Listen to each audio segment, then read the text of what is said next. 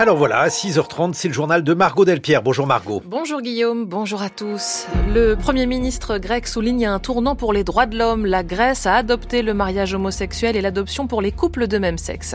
La conférence de Munich publie son habituel index Munich de la sécurité sur le ressenti des menaces par les populations. Celles sur le dérèglement climatique sont particulièrement présentes les détails dans ce journal. Et nous reviendrons sur la grève massive des contrôleurs à partir d'aujourd'hui à la SNCF. Cette mobilisation en plein week-end de vacances divise la classe politique et les usagers. Une façon de faire pression pour les cheminots. Le projet de loi, de loi est désormais adopté. À une large majorité, le Parlement grec a voté pour le mariage homosexuel. Un tournant tant inattendu que majeur pour la société grecque. Le pays va devenir le 17e européen, le premier chrétien orthodoxe au monde à légaliser le mariage et l'adoption d'enfants de couples homosexuels.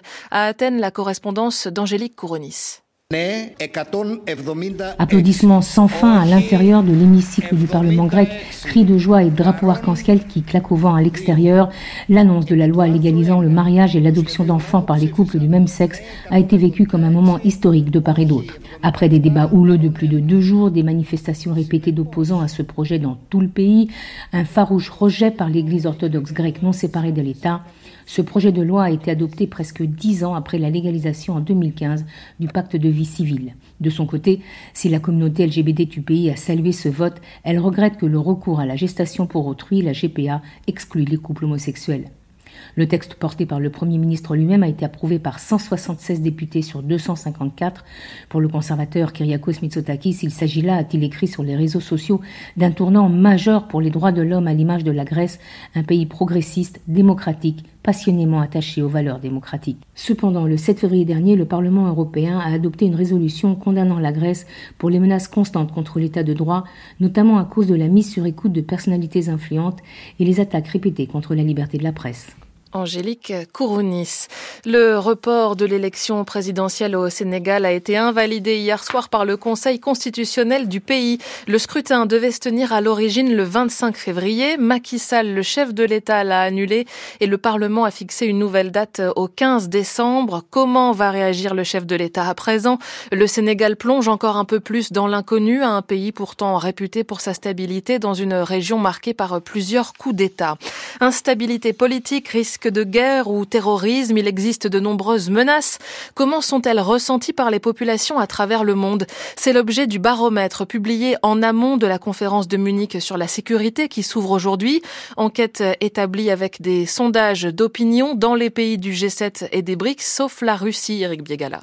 Les sondages de l'index présentaient 32 menaces, qu'il s'agisse d'une guerre commerciale, du réchauffement climatique mondial, d'un bombardement nucléaire ou même de pays en tant que tels, la Russie, les États-Unis, la Chine ou l'Iran, demandant aux personnes interrogées si elles se sentaient menacées par l'une ou l'autre et dans quelle proportion. Première tendance lourde, du Brésil à l'Afrique du Sud en passant par l'Europe, ce sont les menaces liées aux évolutions du climat qui arrivent en tête des craintes. Pour ce qui est des pays, la Russie est toujours jugée particulièrement menaçante, sauf en Inde et en Chine, mais moins que l'année dernière. L'index recule en effet très nettement concernant Moscou. En revanche, l'Iran fait une remontée en flèche par rapport à l'an dernier, considéré comme une menace directe, pas au même niveau que la Russie, mais tout de même pas loin derrière. Enfin, en France, la perception de la menace la plus aiguë est ressortie au terrorisme islamique. En Allemagne et en Italie également, cette menace-là arrive dans le peloton de tête des craintes exprimées. Explication possible, ces sondages d'opinion ont été conduits quelques jours ou quelques semaines après l'attaque du Hamas le 7 octobre, une opération terroriste qui avait fait 1200 morts. Volodymyr Zelensky devrait arriver ce soir à Paris après un arrêt à Berlin pour signer des accords de sécurité bilatéraux. Le président ukrainien appelle aussi à un plus fort soutien militaire pour aider son pays face à l'invasion russe. Elle dure depuis presque deux ans maintenant. Volodymyr Zelensky dit faire tout son possible pour sauver ses troupes à Avdivka, cette ville de l'Est épicentre des combats. Plus de 50% des bulletins de vote ont été dépouillés en Indonésie et le ministre de la Défense, Prabowo Subianto, est largement en tête de la présidentielle selon la commission électorale. Les résultats définitifs sont attendus le mois prochain. 6h34, la suite du journal de Margot Delpierre. Le mouvement de grève des contrôleurs SNCF s'annonce très suivi. Il vient de commencer et doit durer tout le week-end. Trois quarts des chefs de bord sans qui un TGV ne peut pas circuler devraient cesser le travail. Le service est réduit de moitié sur les lignes TGV, Inouï et Ouigo. En revanche, les trains les plus remplis vers les stations de ski sont préservés. Les cheminots réclament de meilleurs salaires. Au gouvernement, on rappelle le devoir de travailler et chez les, républicains, on déplore que le mouvement tombe pendant ce week-end de vacances.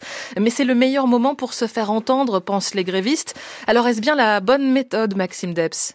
Noël 2022, la pression du collectif avait payé. Des contrôleurs qui avaient obtenu notamment la majoration de leur prime de travail de 60 euros bruts par mois, avec certains engagements à l'époque qui n'avaient pas été tenus, ont rappelé cette semaine les grévistes, comme la présence systématique de deux chefs de bord sur tous les TGV opération déminage de la direction il y a huit jours sur ce point qui a donné des gages, des embauches supplémentaires.